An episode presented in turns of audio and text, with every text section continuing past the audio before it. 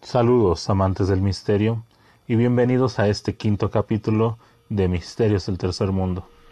En esta ocasión hablaremos de algunas historias y sucesos que han pasado en las carreteras de México. Sin más preámbulos, comencemos. Esta historia nos la manda Roberto Colín y lleva por título El copiloto imprevisto. Hace aproximadamente unos dos años y medio atrás, yo manejaba un Torton. Me encontraba circulando por uno de los estados más peligrosos de México, ya que está dentro del famoso Triángulo Rojo del Sureste. Ahí estaba yo circulando sobre la autopista Puebla-Veracruz, cuando me detuve por un instante. Aproximadamente en el kilómetro 140 antes de la caseta de Amozoc, aclaro que no estaba en ningún paradero o algo así. No había nada ni nadie, solo me bajé a orinar. Cuando me pasé al frente del camión y comencé a hacer lo mío, realmente no me di cuenta de que el camión se moviera o de que alguien abría las puertas. Terminé y al subir me di cuenta que estaba un tipo en el asiento del acompañante. Yo sorprendido y asustado le pregunté qué era lo que quería, a lo que él me respondió tranquilo, solo sube y vámonos, que aquí está peligroso.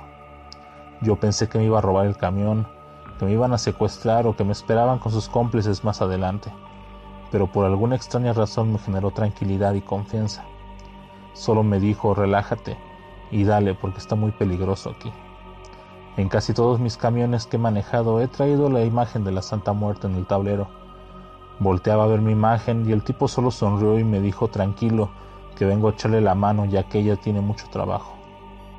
Yo solo sonreí me resigné un poco a la idea de que me robarían el camión o la mercancía, e incluso que si cooperaba y me portaba bien con este tipo no me haría daño. En el vehículo traía refrescos, botanas, sin olvidar mis cigarros. Yo solo avanzaba en el camino. El tipo me pidió un cigarro y yo se lo di. Le ofrecí refresco, agua y botanas de las que traía, pero las rechazó. Comenzamos a platicar a las cosas cotidianas como el mal estado de las carreteras, la inseguridad, el clima, etc. Todo se tornó un poco macabro cuando prendí la luz del interior de aquel camión. Era de color azul y el tipo venía vestido como un vaquero. Llevaba una camisa con botones dorados, mismos que empezaron a brillar con la poca luz que había dentro de la cabina. En su sombrero el tipo tenía una pluma negra tan oscura y brillante que me dieron ganas de pedirle que me lo vendiera el sombrero, pero la prudencia pudo en mí y callé. Seguí avanzando y me empezó a llegar un fuerte olor a plomo algo así como el de la gasolina, y vi una ligera nube de humo que salía debajo del asiento del copiloto. El tipo solo comenzó a reír con una risa tan macabra, pero no sé, relajante. Tranquilízate, no te pasará nada, me dijo. A alta velocidad pasó un tráiler a mi lado, al que le seguían dos coches deportivos. Uno le cerraba el paso y el otro simplemente le disparaba sin medir consecuencias. Mi acompañante me pidió que dejara pasar esos coches y así lo hice. Me dijo el tipo que detuviera el carro, que ya había pasado los coches del tráiler. A lo que le respondí que estaba loco, a que me iban a quitar el carro y me iban a matar, que incluso quizás venía con ellos. El tipo me sonrió y me dijo, tengo indicaciones de llevarte con bien hasta la salida de Oaxaca, que es donde está más tranquilo. Me detuve y los carros pasaron a mi lado disparados más adelante el tráiler perdió el control, se cambió bruscamente de carril al carril donde yo iba. Le agradecí al sujeto que me acompañaba y me dijo que ya podíamos continuar. Ambos estábamos fumando y mi acompañante tiraba las colillas dentro del camión porque yo no traía cenicero y tampoco bajaba la ventana. Continué mi camino hasta el kilómetro 204 que es la salida a Oaxaca. Al desviarme, un federal me marcó el alto al cual obedecí. Detuve el camión y busqué los papeles de mi camión para mostrárselos al policía federal. Le dejaba ciego el destello de los botones de la camisa del extraño sujeto. Solo me dijo algún día nos volveremos a ver. Y yo en tono de burla le contesté no te vayas a escapar porque quiero hacerte un negocio por esas botas. Él sonrió y me dijo date prisa que el federal se va a enojar. Bajé a atender al federal. Al subirme ya no estaba el tipo y había un olor muy fuerte a gasolina mezclado con un aroma muy dulce. Bajé de nuevo a buscar a mi acompañante y le pregunté al oficial si lo había visto, en lo cual me respondió que no había nadie y que tal vez había bajado por la otra puerta, a lo que le mostré que esa puerta no abría y que seguían sus colillas de los cigarros que nos habíamos fumado mi acompañante. El federal se rió de mí y me dijo que ya no me metiera tanto, que ya me fuera porque aquí andaban robando. Me subió mi unidad y empecé a avanzar. Solo escuché su voz que se carcajeaba al mismo tiempo que me decía hasta aquí llego yo, pero dale sin miedo que no te pasará nada. Yo un poco asustado empecé a aumentar la velocidad y es que miré la imagen de mi santa muerte y le agradecí por haberme librado de ese robo. Debo aclarar que aún quiero volver a ver ese tipo, para reclamarle por no haberse despedido y también invitarle un café. No siempre viajamos solos, no toda la ayuda que buscamos es buena ni todo es malo. Yo no supe qué era él, si fue un fantasma, un demonio o la Santa Muerte, pero como sea quien sea, quiero agradecerle toda la ayuda que me dio para salvarme de ese robo. Pasemos a la siguiente historia.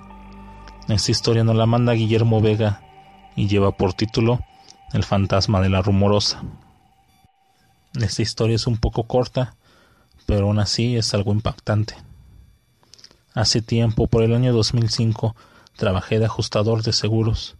Me llamaban a cualquier hora para atender los siniestros, que son accidentes vehiculares. Una madrugada me llamaron y me reportaron un percance en el poblado de La Rumorosa, en Baja California Norte alrededor de las dos de la mañana. Al dirigirme al lugar, me llamó un federal preguntándome que si ya en camino, a lo cual le confirmé y me dijo que ya había llegado la grúa y que mejor nos viéramos ahí en las oficinas de la Policía Federal. Y pues fui para allá. Al llegar me presenté con el chofer y le dije que tenía que llenar su informe. Él me dijo, ¿qué pongo? Yo le contesté que escribiera lo que había sucedido a lo que él me respondió, no me van a creer, no puedo poner eso. En eso yo pregunté, pues ¿qué pasó? Y me empezó a narrar que venía conduciendo. En la carretera hay un tramo de muchas curvas y ahí se le apareció una mujer enfrente del camino. Él por no atropellarla, giró el volante y su vehículo se salió del camino. Al salir de la carretera ya no podía controlar el tracto camión era como si alguien o algo estuviera controlando el volante. No se fue al desfiladero porque el camión se detuvo gracias a unos montículos de tierra, si no, no lo hubiera librado. Me dice que era una mujer con camisón blanco. En eso llegó el chofer de la grúa, que venía remolcando el tráiler ya que por el accidente no podía circular. Se bajó de su vehículo y le dijo al federal, ¿ya viste dónde se accidentó? Fue donde espantaron a la redondo. Este es el dueño de las grúas. Y el federal le contestó, no, eso no existe. Y el de las grúas, sí, en serio. Lo espantaron, se le apareció una mujer con camisón blanco. En eso el chofer del accidente exaltado dice, esa, esa fue la que se me apareció. En ese entonces le entregué sus papeles al chofer y me retiré de ahí. Tiempo después me enteré que es conocida como la enfermera de la rumorosa. Ruego para que no me toquen siniestros por esa zona, ya que es muy escalofriante las veces que se ha aparecido. Sigamos con la siguiente anécdota. Esta nos la manda Luis Vázquez y esta historia se titula El último mensaje. Estaba regresando a Cojimalpa sobre la México Toluca. Había un accidente bastante aparatoso así como tuve la terrible oportunidad de presenciar uno de los momentos más escalofriantes de mi vida. Era un poco tarde, más o menos las 7 de la noche, pero como el cielo estaba tapizado de nubes había muy poca luz sobre la pista. A esa hora la mayoría de los vehículos ya tenían sus faros encendidos en mi dirección. Había tránsito vehicular pesado kilómetros atrás. Había estado despejada la vía hasta que nos encontramos con este embotellamiento la dirección contraria se veía relativamente despejada. Recuerdo bien que tenía la mirada perdida en esos carriles vacíos, cuando algo llamó mi atención. Un tractocamión doblemente articulado que venía a una velocidad considerable hizo un errático cambio de carril. Las cajas que traía el doble remolque se sacudieron y se balancearon de un lado a otro como si se fueran a volcar repentinamente. Creo que no fui yo el único que lo vio ya que en instante decenas de bocinas sonaron advirtiendo que estaba por ocurrir un accidente. El camión definitivamente había perdido el control. Segundos adelante arremetió contra un par de vehículos que se encontró en su camino.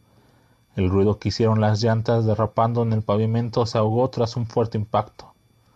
No solo arrancó las vallas, de un lado de la caja golpeó violentamente a un par de muros de contención y las lanzó sobre los coches estacionados por el embotellamiento en mi dirección. Todo ocurrió a unos metros de mí y de mi familia, a quienes por fortuna estuvimos a salvo mientras veíamos pasar el monstruo de metal embistiendo todo lo que quedaba del paso. Inmediatamente después apagaron los motores y se abrieron las puertas de los coches, atascados con la congestión vial. Docenas de curiosos salieron de sus vehículos para apreciar claramente el fatal accidente. Motivado por el gentío, al igual que ellos, bajé del auto. Salté el muro de piedra y acudí al sitio exacto de la desgracia. Los coches que prensó el camión quedaron casi desintegrados en el sitio. No había pasado ni dos minutos del percance cuando una multitud de gente ya se encontraba mirando entre los escombros en busca de encontrar algún sobreviviente. Inesperadamente un hombre emergió de las entrañas del tracto camión, se arrastraba sobre el pavimento para salir, pero se veía sin un solo rasguño. Siendo partícipe en el siniestro, ese sujeto a gritos nos pidió que nos retiráramos, que volviéramos a nuestros coches porque había un combustible derramándose en la carretera y el próximo camión que venía en esta dirección se iba a embestir a los curiosos. Se manifestó una oleada de terror ya que efectivamente a lo lejos apareció un segundo semirremolque sin caja, que no tardó en condicionar con el primer tráiler. Por fortuna todos los que nos habíamos acercado a ayudarnos pudimos retirar en un instante. Ese nuevo impacto levantó una enorme nube de polvo que cubrió la pista en ambos sentidos. Volaron por los aires trozos de metal, de piedra y otros materiales. Cuando los servicios de emergencia aparecieron en el sitio, seguíamos varados en nuestra dirección. Nos preguntábamos del hombre que nos advirtió del segundo impacto cómo había llegado ahí, de dónde habría salido. Estuvimos varias horas atascados en la carretera apreciando las maniobras para rescatar los vehículos. Entonces nos enteramos de que aquel sujeto era uno de los pasajeros de los coches prensados. Lo extrajeron sin vida y con bastante dificultad de su vehículo destruido. Él fue en quien nos alertó. A él mismo lo vimos salir de entre los escombros y no lo podíamos creer. Hasta la fecha recuerdo lo cerca que pasó la muerte de nosotros pero también me provoca escalofríos pensar que en aquellas palabras de un muerto que nos alertaron por unos breves segundos y salvando la vida de varios. Hasta aquí llega nuestro capítulo del día de hoy. Muchas gracias por tu atención. No olvides suscribirte y compartir para que la comunidad siga creciendo. Recuerda que también puedes mandarnos tus anécdotas al correo misterios de 3m Recuerda seguirnos en nuestras redes sociales. Puedes encontrarnos en Facebook, Spotify y YouTube como Misterios del Tercer Mundo y en Instagram y TikTok como Misterios 3DM. Muchas gracias por seguirnos. Nos vemos el siguiente miércoles para otro capítulo más de Misterios del Tercer Mundo. Hasta la próxima.